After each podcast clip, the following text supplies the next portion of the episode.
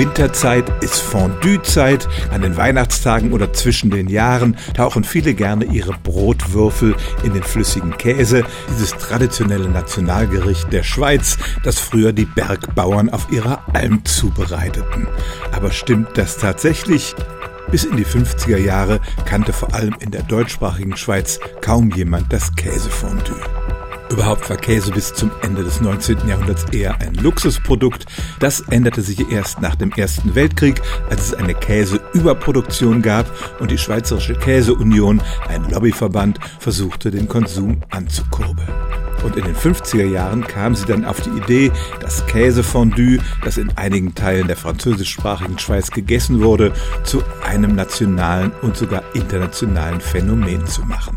Es gab groß angelegte Werbekampagnen. Viele Schweizer erinnern sich noch an den Werbespruch Fondue ist gut und gibt a gute Laune. Ich bitte alle Schweizer Hörer um Verständnis für meine schlechte Aussprache.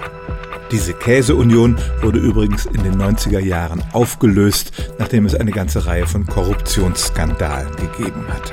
Also, das Schweizer Käsefondue ist nicht wirklich ein Traditionsgericht, sondern es verbreitete sich erst durch eine massive Werbekampagne der Schweizer Käselobby. Stellen auch Sie Ihre alltäglichste Frage unter stimmtz.radio1.de.